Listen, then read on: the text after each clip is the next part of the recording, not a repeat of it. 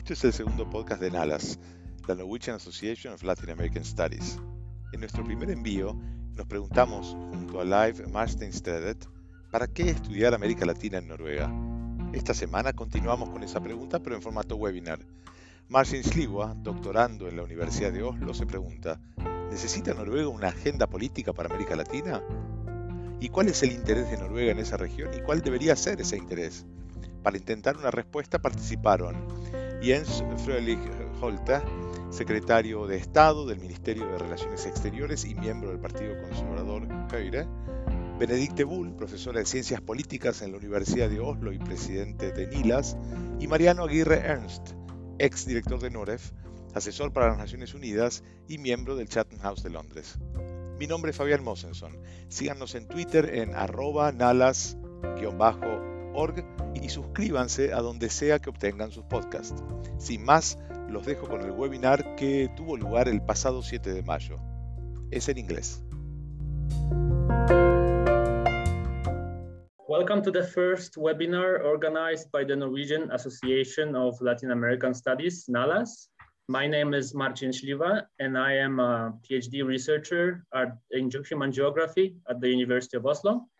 NALAS is an interdisciplinary professional organization made up of Latin America researchers and experts based in Norway. Our main goal is to disseminate knowledge about the region and strengthen both research and the public debate on Latin America in Norway. You can support us by becoming a member. The question we will discuss today is, does Norway need a Latin American political agenda? And in relation to this, what is the Norwegian interest in that region and what it should be? We have a panel made up of three very knowledgeable participants. Jens Frølich Holte, State Secretary at the Ministry of Foreign Affairs and member of the Conservative Party, Høyre. He is responsible for the Norwegian Latin American relations. Jens has a background in economic uh, history and has also served as an advisor at the Ministry of Climate and Environment. Benedicte Bull is professor of political science at the University of Oslo. Her research focuses on Latin American and global political economy and development. Benedicta is the chair of the board of the Nordic Institute for Latin, American uh, Latin America Studies, NILAS, and former leader of the Norwegian Latin America Research Network, NORLARNET. Mariano Aguirre Ernst is an Argentinian Spaniard journalist and foreign policy analyst. Um, among his areas of expertise are international conflict, peace building, humanitarian action, and development. In recent years, Mariano was the um, director of the Norwegian Center for Conflict Resolution, NOREF, and worked as a senior peace building advisor for the United Nations in Colombia. He is currently an associate fellow at Chatham House in London. I would like to start with a round of introduction, about five to seven minutes uh, for each speaker, where you can talk about the issues in Latin America you are working with or are interested in, or how do you envision the near future of the region. Um, I suggest uh, State Secretary Holte, perhaps you we could start with, with you. So um, I'm going to start off uh, by maybe stating the obvious, and that's um, um, how long-standing relation uh, Norway and Latin American countries have had uh, historically. Uh, Norway has always been an outward-facing uh, nation, uh, trading with the world, um, uh, being a global player on, in the multilateral system as well, but it goes back many many centuries. Um, and I want to start off with um, a bit of a, a personal uh, story. Let's see here if I can just get. Here we are. This, I mean, you might think this is a, a your typical uh, Norwegian uh, cottage. Uh, it's uh, actually called uh, Soria Moria, but it's not. It's not located in Norway, as you might think. It's actually located in Bariloche in Argentina, and um, uh, the history behind this this cottage is um, uh, is actually built by a Norwegian uh, migrant from from Rogaland who went to Argentina to set up a, a wool business. And his name was uh, Ragnar Nilsen, and he was my uh, he's my um, I'm in his family, uh, so he traveled to, to Argentina to set up a wool business many many uh, years ago. I think he went there in 1910 or 1900 or so, uh, and he did well uh, selling wool in Argentina, and he built a Norwegian cottage in Bariloche. And now the, this building is, is it's actually owned by a, a research foundation called INVAP, which is doing various types types of research. So I have one dream, one dream of one day going there, uh, and it, I think it shows how um, how Norway is tied to Latin America in, in many uh, mysterious uh, ways. Um, now we've seen the last uh, the last uh, year. Um, Latin America has been in the news um, mostly because of the pandemic. It's been horrible horrible images coming out of Brazil, uh, for instance. Um, and you know what's starting to emerge now is the is the increase in, in the number of, of poor uh, people. I think um, it's been calculated that there's 22 million uh, more poor people in 2020, and it's surely it's going to rise in 2021. Um, but even though there's all these negative stories, there are some positive uh, traction here as well. Um, we know that uh, uh, now Peru has uh, got paternal leave. Um, you have the uh, discussion and the approval of, of um, abortion in Argentina. so there are things happening on many fronts. But for um, for Norway, it's been um, I mean it's the, the, relationship we've had with Latin America has developed quite strongly uh, over the last eight years of this government. Uh, we've had a coherent strategy of pursuing um, uh, pursuing areas of common interest with Latin American countries, and we also uh, have um, um, reflect. It also reflects our own political priorities when it comes to, for instance, promotion of human rights. And I'm going to um, structure um, this in, in four parts and four topics that where Norway and Latin America has grown closer, and you know, these topics and themes are like the mainstay of our relationship with uh, with Latin America today. Um, this is um, uh, Equinor's uh, solar uh, power plant in, in Brazil. Equinor is not generally known for doing solar. Of course, it's uh, it's uh, it's a big oil and gas producer in Brazil, but that's the the, the first um, big area of, of, of, Norway Latin America collaboration is um, um and is economy, investments, and trade. Um, we're often um, uh, we have some big flagship investments coming in from Norway to to countries uh, in the region, mainly Brazil. Uh, but on a more more philosophical note, uh, both Norway and the Latin American countries are very much dependent on trade uh, and having um, a, a rules-based trade system with open markets. Uh, we are both both producers of, of raw materials, um, not only raw materials, but um, but we are, in general, uh, following the economic ups and downs of the world. Um, so uh, economy and trade is one core um, uh, core uh, common interest, uh, and of course, doing investments in Latin America for a Norwegian company is not easy. Uh, it's it's it you know it's been you've seen examples of this. It's very very um, tough a tough environment to invest in, but we sincerely believe that doing investments uh, means raising the standards uh, in Latin America and that Norwegian companies bringing practices and standards, standards into Latin America is a positive thing. Um, secondly, um, climate and oceans uh, is a um, has grown up to be a very important uh, topic of collaboration. Uh, the Climate and Forest Initiative, where we collaborate with several Latin American countries on preserving tropical forests, um, is uh, uh, a very good platform for high-level political dialogue as well. This is uh, Erna Solberg and former President Santos in Leticia in, in, Colombia, far out in the in the rainforest, in the where Peru and Colombia and Brazil, where the borders meet. Um, so this is, um, I think, you know, Colombia has, in a sense, been a success story when it comes to climate uh, and forest initiative. Uh, Brazil is just much more challenging. Um, but the rainforest engagement surely is a, um, um, a very important stepping stone for uh, for our relationship with several of the countries in the region. Um, additionally, the Norwegian government has scaled up uh, ocean uh, policies and ocean issues in our development cooperation. And we have a high level panel with the Prime Minister where now uh, Chile and Jamaica and Mexico are members. And, and, we are working together on many issues uh, globally. Uh, thirdly, uh, we are um, a, very important partner in multilateral situations and uh, partners in defending uh, the multilateral uh, system. Um, small countries like like Norway and, and, Ecuador and Guyana and Panama, we all have a big interest in making right go for might in international relations. Um, this picture is from uh, bilateral consultations uh, that I had with Mexico. Uh, Martha Delgado in front there is the state secretary in the Mexican Foreign Ministry, uh, we had uh, consultations on multilateral cooperation. Um, we agreed on basically uh, everything, and we are sitting now in the Security Council together with Mexico.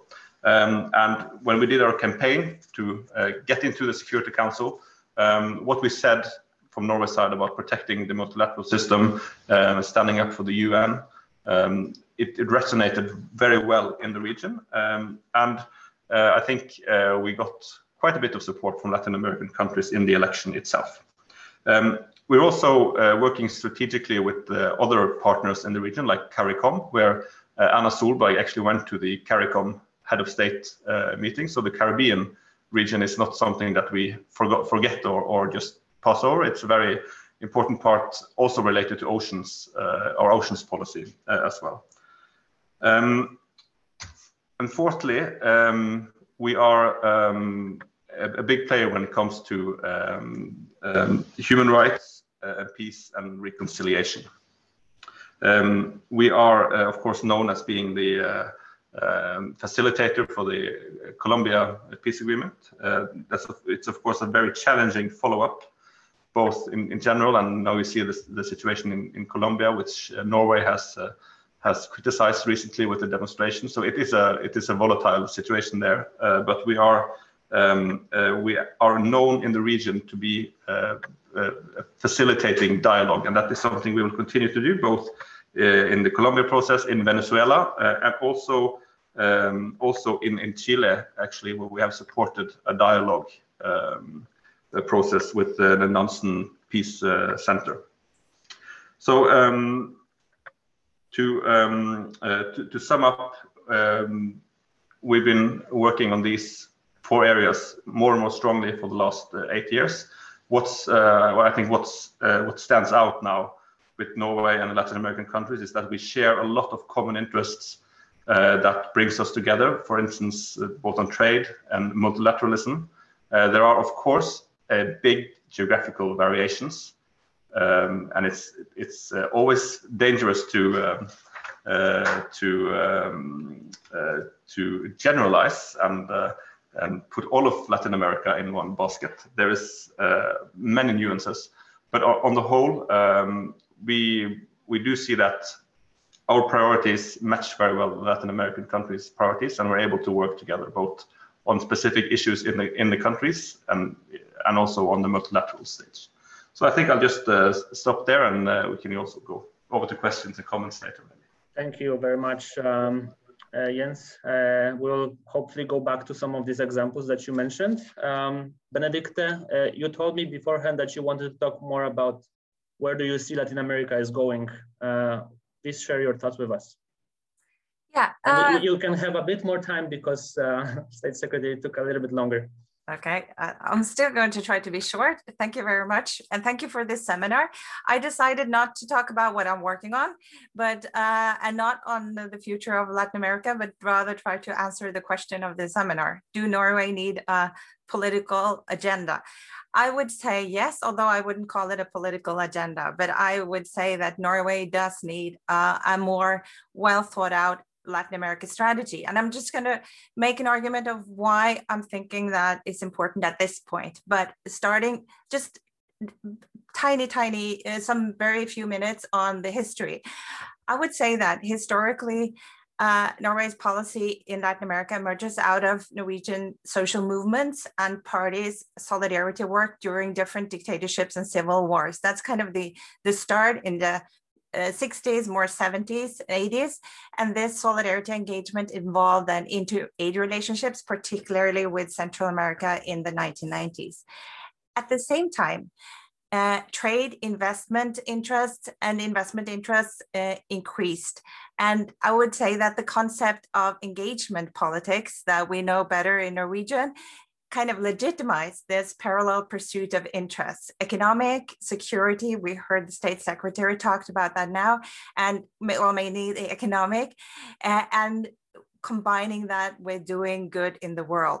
So we were in parallel able to build a huge portfolio of investments in natural resources, mainly, mainly Brazil, but also some in other countries, including Chile, uh, to pursue an active climate policy, facilitating peace in Colombia, also in Guatemala and, and facilitating dialogue in Venezuela, support indigenous organizations and human rights, and, and several other issue areas. In, in many ways, doing well, doing good did us well for a while. Um, and Norway's motives for playing such multiple roles could be understood by the term geopolitics of the weak. It was an attempt to contribute to making the world a better place uh, believed to ultimately benefit a small and um, open country like Norway. However, uh, Norway's main security guarantee in the world continued to be the United States, and Norway's policy in the region has also always been partly motivated by strengthening that relationship. That I would say generated new contradictions given the US history in the region resolving these contradictions i understood as part of the part of the motives behind the last time uh, last attempt at creating a kind of overall latin america strategy one uh, done by the, the minister of foreign affairs uh, in 2006 and then there was a brazil strategy by the government whole government in i think it was 2011 um, I would say that the feasibility of Norway's partly contradictory role was facilitated by five points. One was the close cooperation between the government and civil, civil societies and NGOs in Norway and their partners in Latin America that allowed Norway to develop a very close uh, local contacts and local knowledge in different issue areas. The second was the relative marginality of Latin America in Norway's foreign policy, and that continues.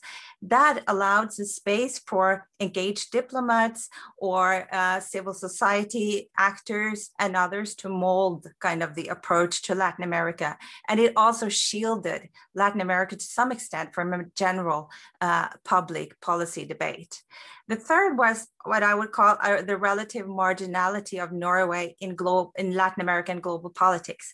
That allowed us to play roles that might otherwise not have been so easy for a filthy rich oil producer, NATO member, and staunch, staunch US ally. Fourth, uh, it, there was, at least in part, a coincidence with US priority in the region priorities, particularly those related to democracy and human rights. And I would say fifth, there was for a long time a basic consensus in Latin America around some institutional principles for how to doing politics, particularly on democracy. I would argue that all of these, some of these are weakened now. First, uh, Norway is not so marginal anymore. To one, uh, I'm reading now up on the there's a cottage industry and lots of books coming out on new global actors in Latin America, and none of them mentioned Norway. But still, um, uh, Norway does have an 11 trillion dollar uh, worth, kroner, sorry, uh, sorry, worth uh, sovereign fund, and we have a seat in the Security Council. Norway is not so marginal anymore. Moreover, Latin America is not so marginal uh, uh, an interest to Norway. Uh, in 2019, we should never forget that the, the total stock of investments in Brazil was more than $25 billion. Uh, and in 2018, Norwegian stock of investments in Brazil was worth and equal to 7.3% of our own GDP. That's not a marginal interest. Uh, Brazil was also third largest uh, uh, uh recipient of Norwegian foreign aid for a while, and Colombia has also been right up there, not right now. Um, but a third point is that the US, for a while at least, left its emphasis on democracy. That has always been mixed with a number of other issues and interests in Latin America, but it was moved more towards uh, the, the interest in domination than the interest in supporting democracy and human rights and other issues for a long while. Fourth, there's many new powerful actors that have entered in the region and complicated the picture first and foremost China, but also Russia, Turkey, and many others. And fifth, there is no longer a regional basic consensus to build upon. There is a, lot of uh, conflicts and critiques of the regional institutions, and it's very hard to point to a kind of basic consensus. I would say in the future, Latin America will become even more important to the world uh, because it holds a lot of the keys to the future, for example, related to climate change mitigation and also adaptations. Rainforest, uh, sun, wind power, we've already seen that, lithium resources, and many others. Um, this is in part what makes Latin America one hotspot for a new global competition. Yet it's also the home to many peoples that will be severely compromised by the exploitation of these resources. And a model of resource extraction and unequal distribution is already undermining peace and democracy across the region. I think what we see in Colombia is has that is part of what is happening here, but not everything, of course. It's a very complex complex situation.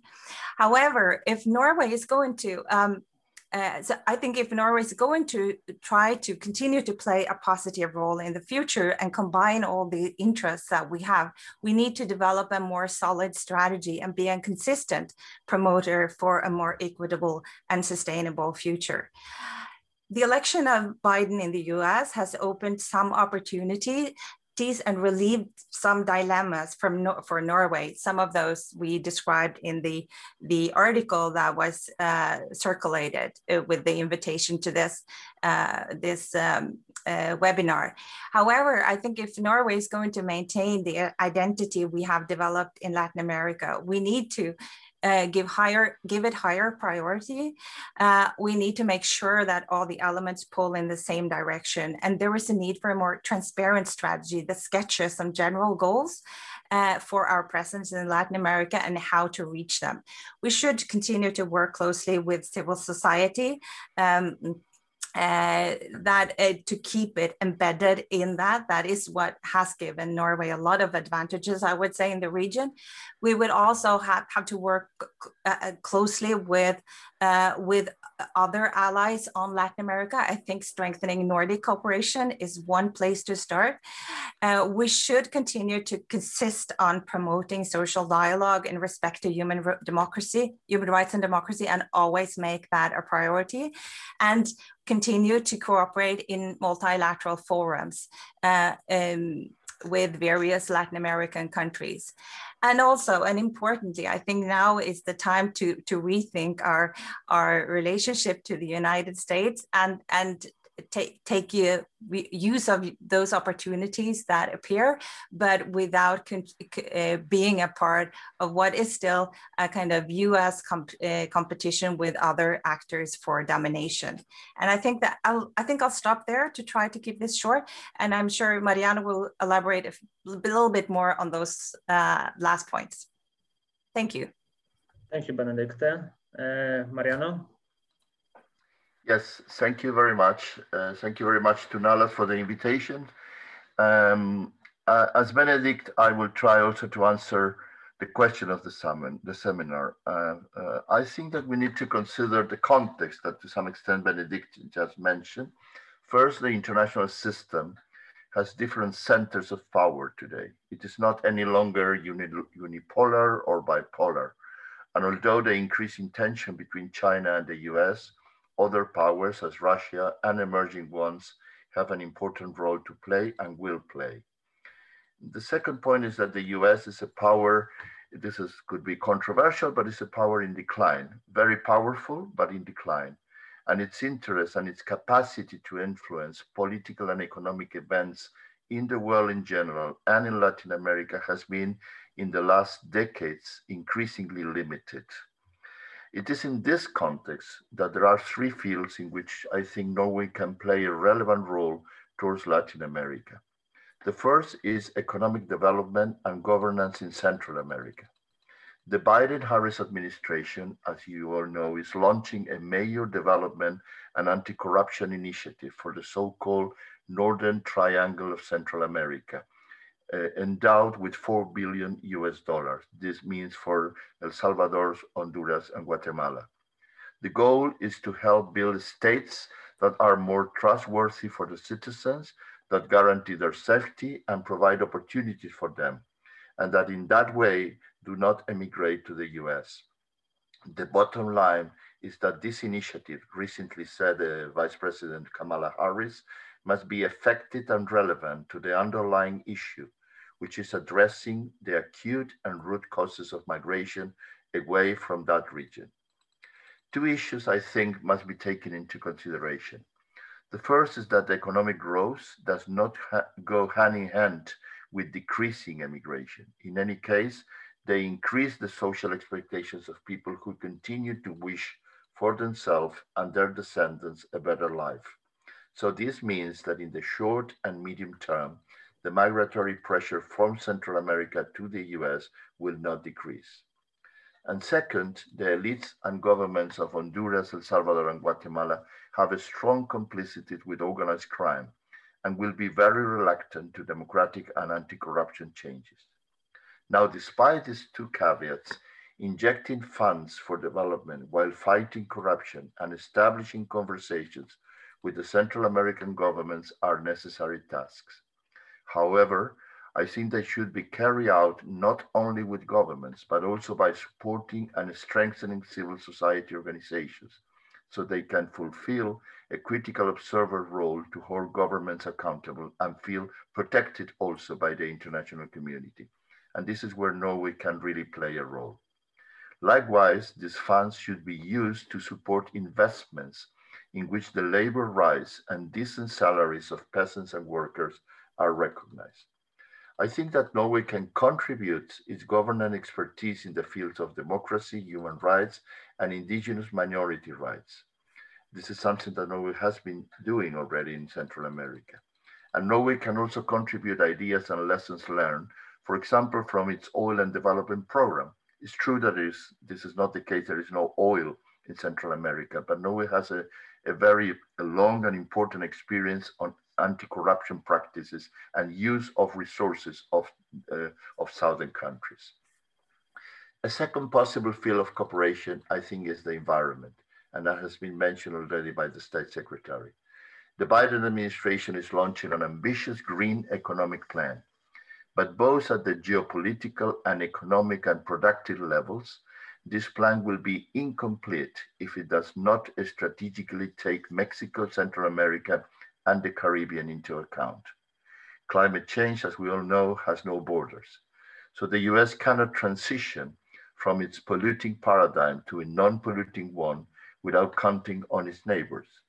So it is necessary to remember also that during the last four decades, thousands of companies from the United States relocated to Mexico and Central America taking production and pollution there.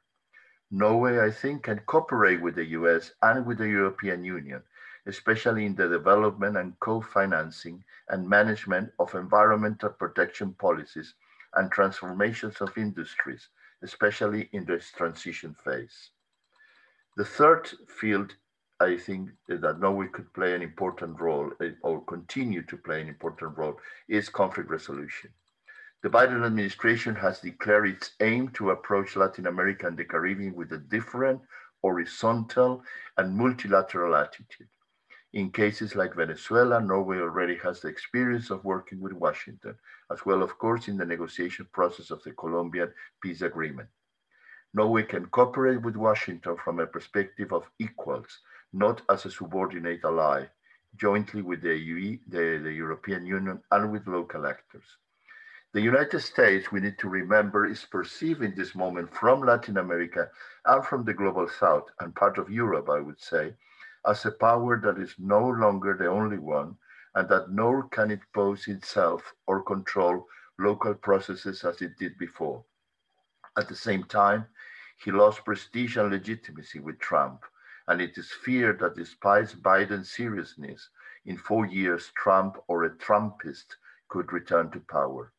Therefore, Washington needs credible partners, long-term strategic credible partners for its project towards the region, and Norway is a player in this scenario. Let me just uh, make a synthesis uh, of my points to summarize. First, cooperation with the US government and civil society in Central America based on rights for workers, human rights, and protection of the environment could be a sign of identity for Norwegian cooperation. Second, support for environment protection jointly with the democratic governance, with democratic governments in Central America, Mexico, and the Caribbean. And third, cooperation with Washington, the European Union, and regional actors, including civil society, in promotion of dialogue and mediation. For example, in this moment, in conflicts as the present ones in the Venezuelan-Colombian border and inside Colombia. Thank you very much. Thank you, Mariano, and thank you all for your introductions. Uh, Jens, I would like to go back to get back to you. Your work as state secretary covers more than just uh, Latin America and focuses on other, on other regions as well. Just yesterday, you were a guest at NRK Dagsnytt 18 and took part in a debate about vaccine in India and other countries.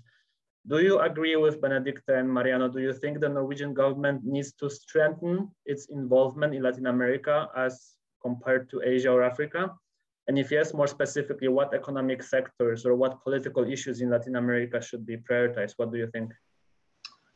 Yes, um, I have uh, quite a few comments to my previous uh, to the previous speakers. Um, but just to to start off with with uh, Norway's strategy in Latin America, I think we have in generally, we have uh, been wary the last years to make country-specific strategies and even regional-specific strategies. What's more important now in our for foreign policy is to focus on the uh, themes and the thematic issues that we want to prioritize, and then see how this fits fits on a, a country-specific basis.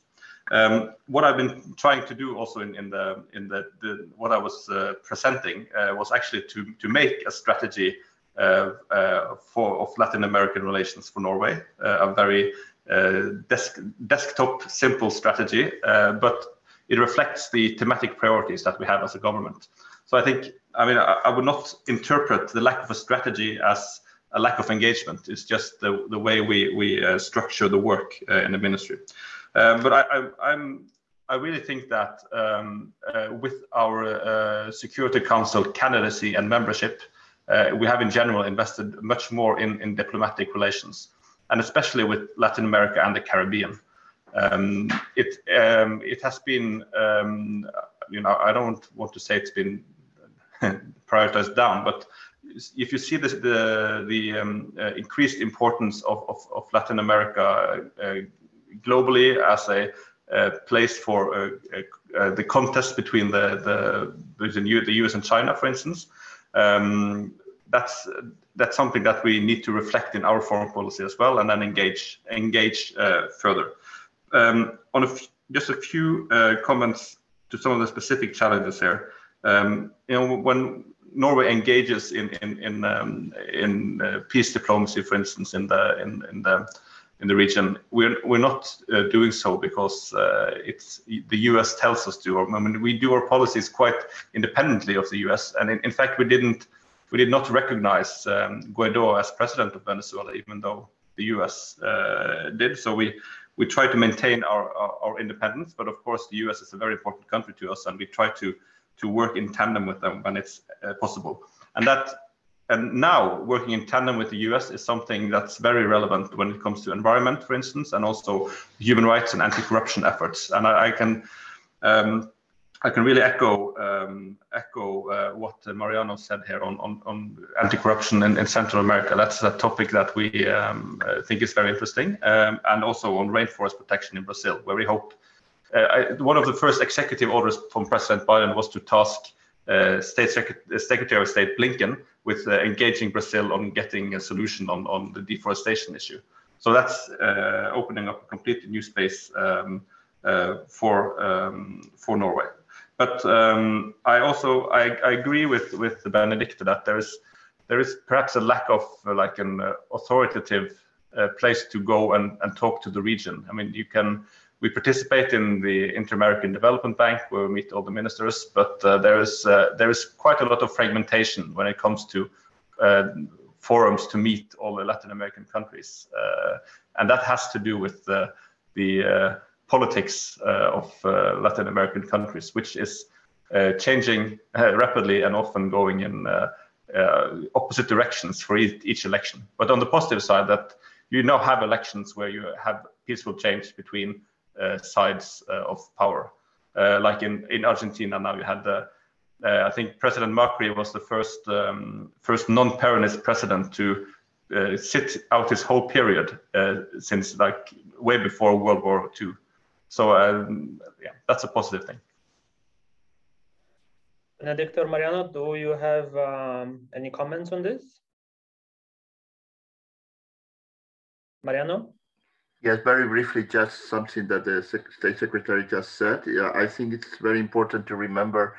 I would say that there is a crisis of the multilateral systems, dialogues uh, inside Latin America, and uh, and also it's important that the role that Norway could play, I mean, with other other actors as well, the role that Norway could play in some to some extent helping or sustaining, promoting I would say, a renovation of the multilateral, different multilateral bodies inside Latin America, because I, I fully agree with him. It's very difficult for foreign countries and, and the diplomacy in general to deal with the region in this moment. Thank you. If I also just could add here, um, but uh, yeah, so finding a like a um, where to call when I want to talk with the whole region. That's difficult, but we still have. Uh, I would like to underscore we still have the UN, and you know what what is uh, I think remarkable is despite uh, that you have uh, uh, extremely shifting governments and political directions, the the willingness to engage in the multilateral system or in the UN is still quite high in all the Latin American countries. So you, you still have the UN for us uh, and the UN organizations, um, including um, CEPAL or, or ECLAC, which is a UN uh, Economic Commission. So you still have, you know, you can still use the UN system to quite a large extent. Uh, and we, have, we find that, that very valuable. And we use, uh, we use to have common initiatives with, uh, with uh, a lot of different Latin American countries within a UN context. so yeah. So it's not it's not complete uh, it's not complete darkness when we go, want to do things with Latin American countries in a multilateral setting. A lot of different. Would you no, just very, yes. very briefly. I think it's more important to open for questions and comments. But I think that yeah, it's really hard to find some some kind of joint forums that are really found legitimate uh, uh, by all parties. But I also think, particularly during this pandemic, the lack of such uh, forums have been extremely uh, evident and very damaging because there's been so little coordination between the different Latin American countries. So I think it's still useful for external actors to con continue to to work for that and and to strengthen also regional uh, forums and coordination mechanisms, including the, the regional health organization, uh, because uh, when those do not exist, it is really a problem for the different countries. Or they do exist, but they're very weak. Thank you, Benedicta. Uh, there's a lot of things to talk about and many cases to discuss, but I propose to uh, shift the discussion to questions from the plenum. We have a lot of people on the list. I suggest that uh, we have uh, Vegard going first and then uh, Hanne will uh, go after. Okay, thank you. And thanks for this um, brilliant initiative and opportunity to discuss uh, Norway's policies in Latin America, which is not something we do every day with, uh, with the Ministry of Foreign Affairs, at least not in public. Um, I would like to, to point out that Norway's relations with Latin America over the last 40, 50 years, as long as I have been around in this business, uh, has been going through a tremendous roller coaster. Um, we had a very special role in, in Central America, as uh, Benedicte briefly mentioned, back in the 1980s. She said 90s, I would rather say 1980s. Um, it came to a point where um, Norway and the Nordic countries uh, were perhaps the most important non-American actor in, in Central America, uh, at least during a decade.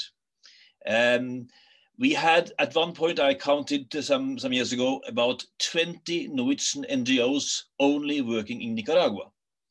Um, we had a diplomatic presence uh, uh, in Nicaragua, at some point in Costa Rica, uh, in Guatemala. Uh, and I mean, Norway was really a power, uh, um, a soft power, I would say, in Central America. This presence is now completely lost. I think there is only one Norwegian NGOs left in Nicaragua, for instance. This at a time when Central America is going through a tremendous crisis.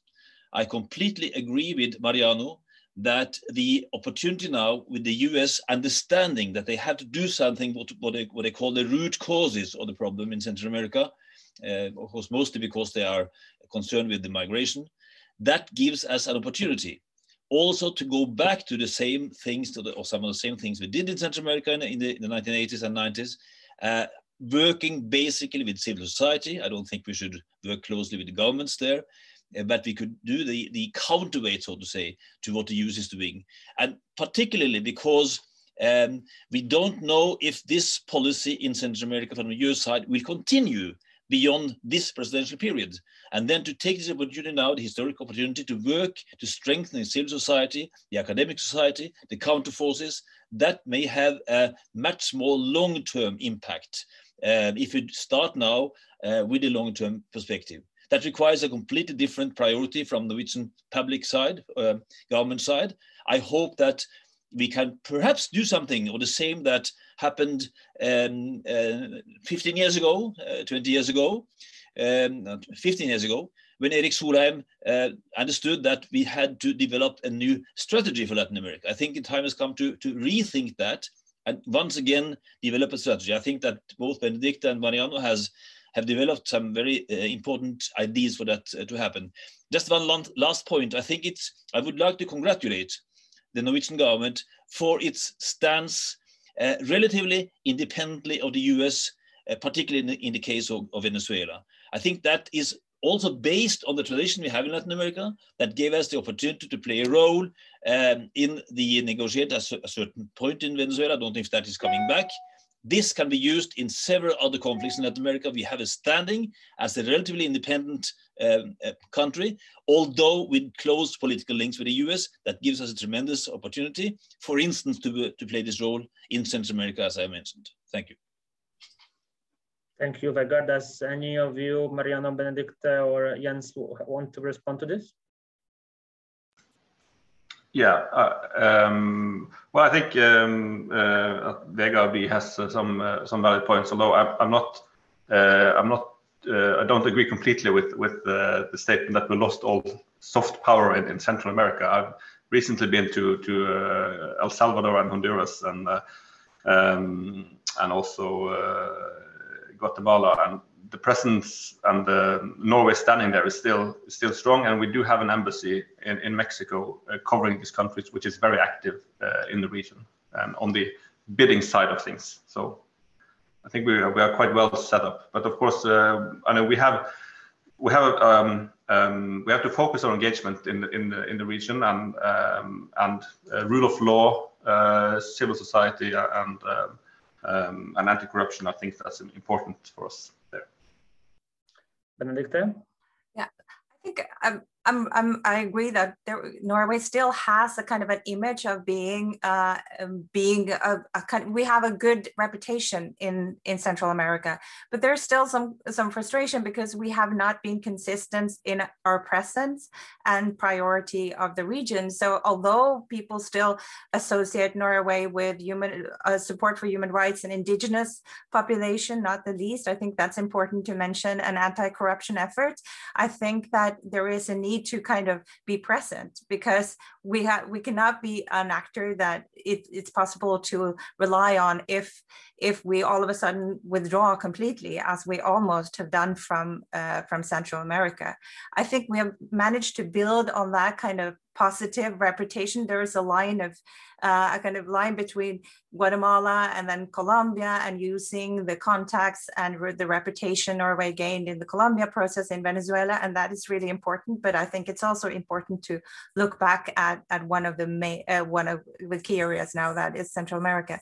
Another area that I think where I think maybe Norway could play uh, a, a, small but uh, maybe important role is the issue of Cuba. I expected Vegard to mention that, but uh, there is also now there's little movement as for now in the Biden administration, but there might Norway has also developed an interesting kind of approach to that, uh, which is even more uh, complicated politically, but but uh, but still. Okay, we have uh, Hanne, Henrik, and David in that order. Please make your comments and questions brief so that everyone has a chance to to ask or or comment. Uh, Hanne, you can go first. Thank you. Uh, this is a question for the state secretary. Uh, I actually have two questions, but I'll just take the one because we're running out of time. So yesterday, a large group of Norwegian civil society organizations published a declaration regarding the violence in Colombia. And I heard you mention that uh, from the Norwegian, I don't know if you mentioned or referred to the state, but, but I imagine you did so, that you have declared uh, that you are uh, against this, but all I can find is a tweet from you on the 4th of May. So I was wondering if you could say a little bit about that. And also in our declaration, we uh, sent that to uh, the uh, foreign minister. And uh, I was wondering if you could comment uh, on our demand that is that we create a an external commission, which is independent and has international actors that will look into the extreme and brutal violent episodes that are occurring in Colombia as we sit here and speak. And I'm also wondering if you can comment on Erna's presence in the Security Council right now, because uh, we are a lot of people who are very, very worried about what is going on in Colombia as we sit here talking. Thank you.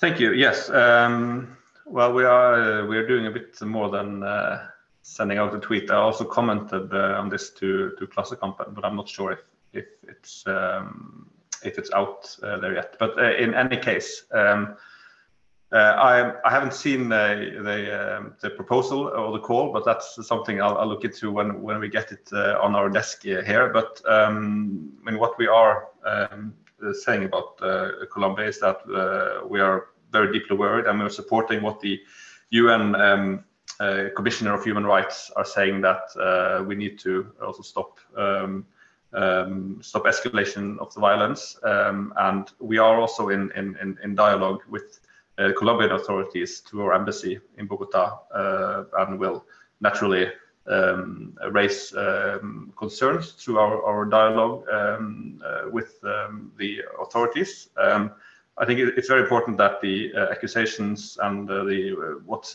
the accusations on on on uh, the excessive use of force will be uh, uh, thoroughly um, examined, um, and we believe that there is a very important role for the, the UN High Commissioner of Human Rights to play here, and I think it, it also it is a value of we see a value of using the UN system and the High Commissioner um, here but I'm, I'm going to meet um, the um, um, Colombia um, uh, Forum, I think it's called, 21st uh, of May. Uh, we are setting up a meeting at, some, at some point, maybe earlier.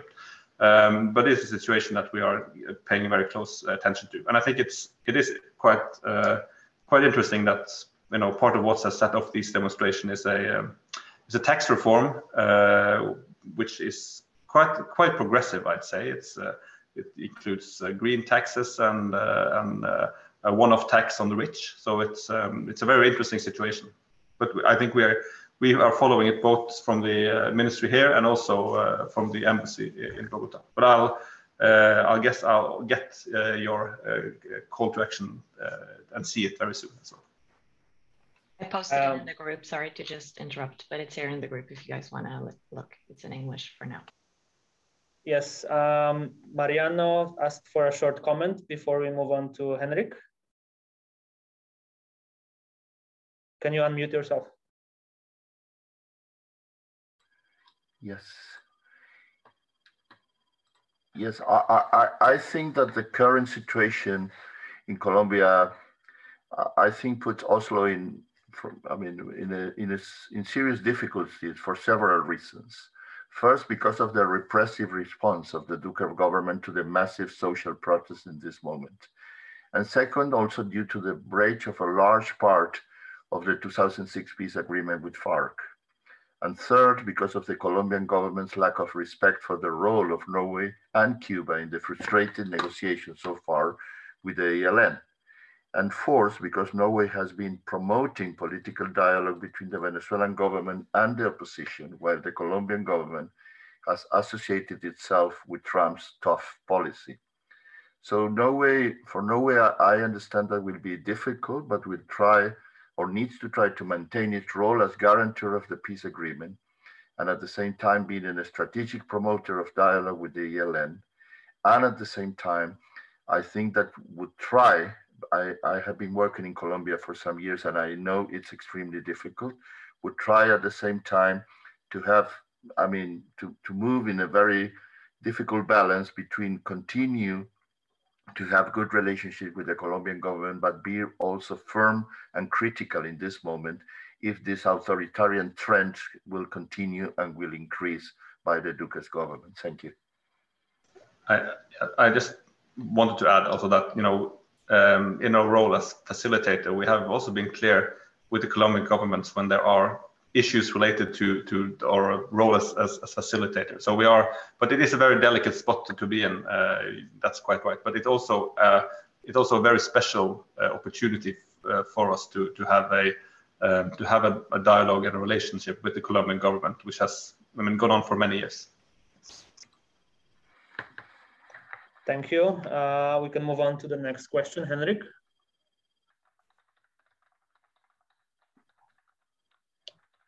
please uh, unmute yourself.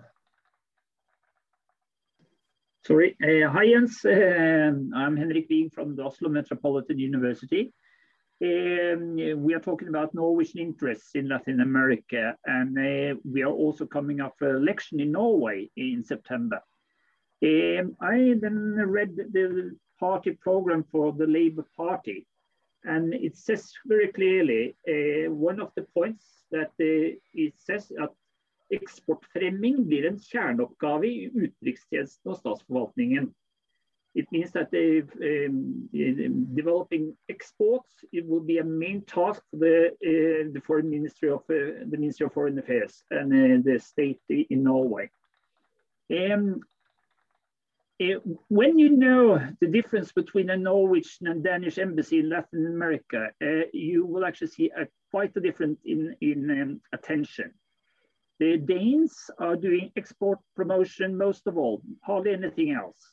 And the Norwegians do politics. uh, so it's a, some kind of very huge difference would you say, and how do you, the Ministry of Foreign Affairs, look at this? Uh, um, if uh, what if the Labour Party will get as it wants? Do we actually foresee a big change in the way we actually do uh, foreign policies? Thank you. well, um, First of all, I'm going to do my utmost uh, to make sure that the Labour Party is not uh, winning the election in September. uh, no, um, but I think I think on the on the whole, um, I mean, it is also a point that could have been in the Conservative Party's uh, program. Uh, you know, the government has just uh, released um, an export strategy for Norway, and it's been very debate, hotly debated in Parliament uh, the last uh, six months or so, the need to increase exports from Norway. Um, and um, so we are we are looking at uh, at the uh, how to set up our um, uh, our tools for export promotion in in a new way, and I think uh, that's also uh, a big part of the job is for, is in the Ministry of Trade and Industry, uh, and they are also looking at new tools for export promotion.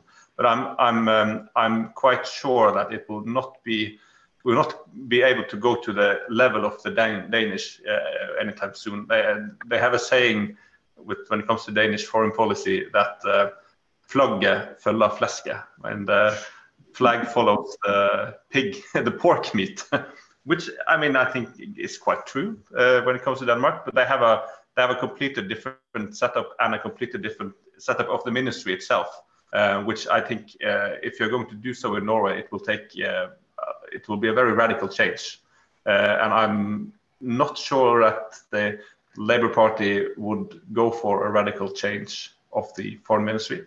I don't know. Uh, that remains to be seen. But it, it is an it is uh, I mean it is an issue that's increased uh, has increased the political attention both of the Labour Party and the Conservative Party uh, in particular. Uh, so I think there are also expectations within the Conservative Party to uh, increased business uh, promotion. So that will that might play out in the years to come, uh, not but and particularly in Latin America, where we have a, a clear interest in, in promoting exports.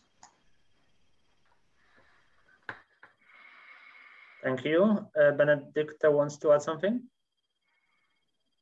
yeah just i mean i i have no idea what that's going to mean but i think it's important to remember that uh, latin america in many ways is not a very big trading partner for norway. The big kind of economic relationship between norway and latin america is about investments and not necessarily trade. So maybe they would place more emphasis on it but i would believe i mean i don't think that's going to be uh, main priority anyway. I think what we need to to watch and also kind of to follow and in, incorporate in the general policy uh, package is investments. Thank you, uh, Benedicta. We have time for one last question. Um, uh, David Watson. Yeah. Hi. Uh, thanks to the speakers and uh, and I'd like to I'd like to come into the uh, the question of the USA and Norway's association with the USA. Uh, speakers have already been uh, been talking about this as, as a, a, potential problem in building an agenda. I would be a bit more blunt and suggest that Norway already has an agenda for Latin America, and that agenda is designed and directed by the State Department in Washington. An agenda that implies that the acceptance and compliance of the US claim to the right to intervene and control the affairs of sovereign nations in what it considers its own backyard.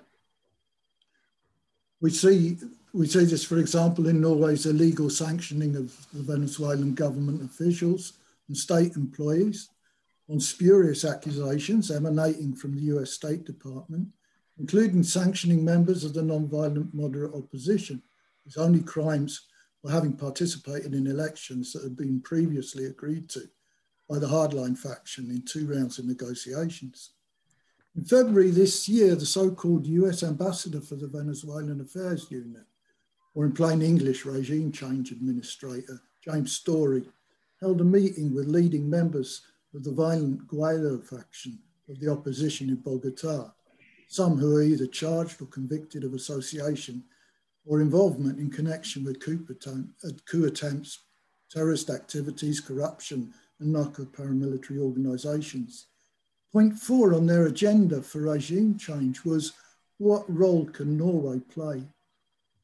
What more damning proof of Norway's subordinate agenda for Latin America do we need?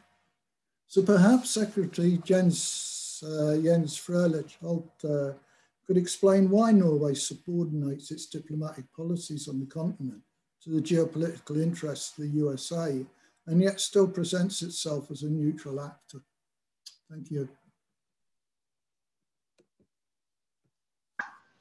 Thank you. Uh, well, I think we have uh, quite uh, diverging views uh, on the uh, the situation both of Norwegian policy and and, uh, and, Latin America as well. I mean, as a um, as a principle, we um, we uh, are of course sanctioning um, those responsible for horrible human rights abuses, which we will continue to do. Uh, we do so in in uh, in according with accordance with our EU partners uh, uh, and have a common European front here, which is extremely important in the case of, of Venezuela, since it since uh, there's been um, yes um, not uh, not quite a good situation to be honest in many ways. Uh, but I'll, I'll leave that. I mean, our independence uh, here is actually, uh, I think it's it's it, the proof of the pudding is in the eating here that we are actually um, uh, have gotten the trust as being an, an honest broker uh, in Venezuela and in Colombia as well.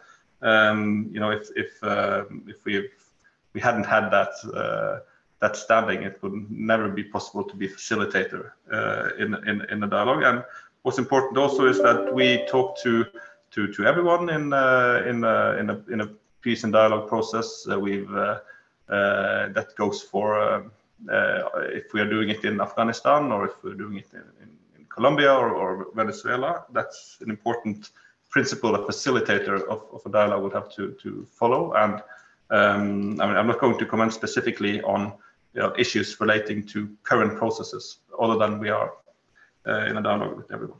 Thanks.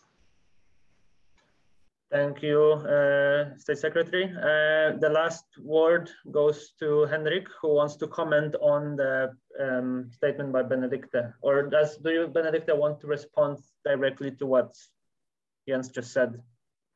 Yeah, I would like a brief comment on that, very briefly.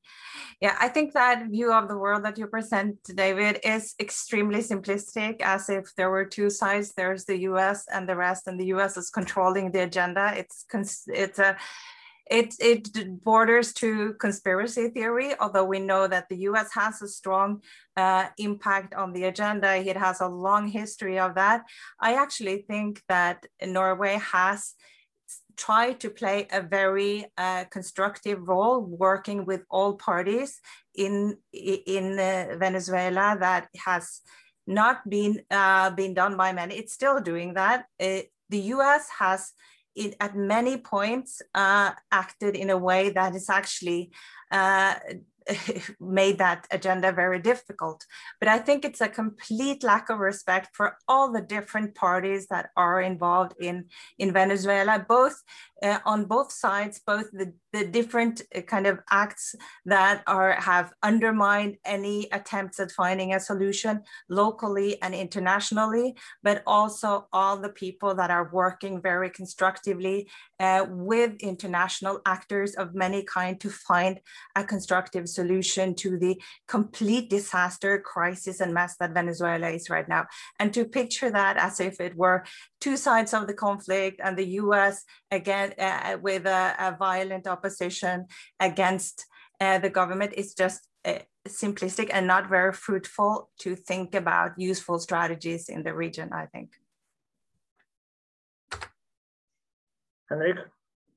Yes, um, thank you, Jens and Benedicte, for the comment. Uh, it seems like export uh, promotion is really coming up higher on the agenda. And in my view, this is very much linked to the, uh, the future change from oil dependency in Norway to other export-oriented businesses. And uh, if we take the signal from the Labour Party serious about state-led change, it will imply that the whole organization of the state will be more focused on uh, increasing exports. Because if we don't, it will be impossible to change away from oil. So uh, I'm a bit more pessimistic. I really see that um, and feel that we actually might uh, get a change in, uh, in, in focus in Latin American politics from Norwegian side in the future. Does any of you want to finish this with a more optimistic um, vision of Norwegian Latin American um, relations? Well, I'd be happy to just say one sentence. Yes. Yeah. No, I, I think it's very, I think that Norway really has a lot to build on in Latin America. I think what might be lacking is a kind of to, to establish this as a, a more kind of solid policy, uh, avoiding the, the ups and downs and the backs and forth and build on where we have our strength and where we have some continuity. And I think that, so I think I'm, I'm optimistic. I'm sure there will be a lot of agendas coming in here, but I think there has been actually quite a bit of continuity in the long term. And I think we have a lot to build on. Jens? Yeah, yes. Um, you know, I think uh, that we're able to have multiple um, uh, uh multiple topics and, and, areas of cooperation uh, with Latin American countries enables us to uh, to uh, to keep a good relationship in the long term because it's going to be going to be a volatile region where we have to maybe decrease the collaboration on one part because you have a new political regime coming in. so in order to have a a viable Latin America strategy for the long term. We need to have a broad scope of collaboration with the various countries, and that's precisely uh, our strategy and what we've been doing now. So I think we're very well set for the years to come. Thank you. Uh, time is up. A lot of issues to talk about, but we need to wrap up. We can conclude by saying that Norway should and is willing to have a stronger presence in Latin America and has a lot to contribute to improve the economic, environmental, and human rights situation in this very unstable region. Thank you, Benedicte, Mariano, and Jens, and all the participants um, for um, um, being here today. Um, as I mentioned, this debate will be available as a podcast. For those of you who sign up for uh, the mailing list, we'll get the link uh, to the debate. If you want to discuss these issues further, join our NALAS Facebook group. I will put the link on uh, Facebook on the chat now. Become member and sign up for our conference later this year. Uh, running this association depends on membership fees. So if you like this webinar and would like to see more of such events, please become a member. Thank you and have a nice weekend.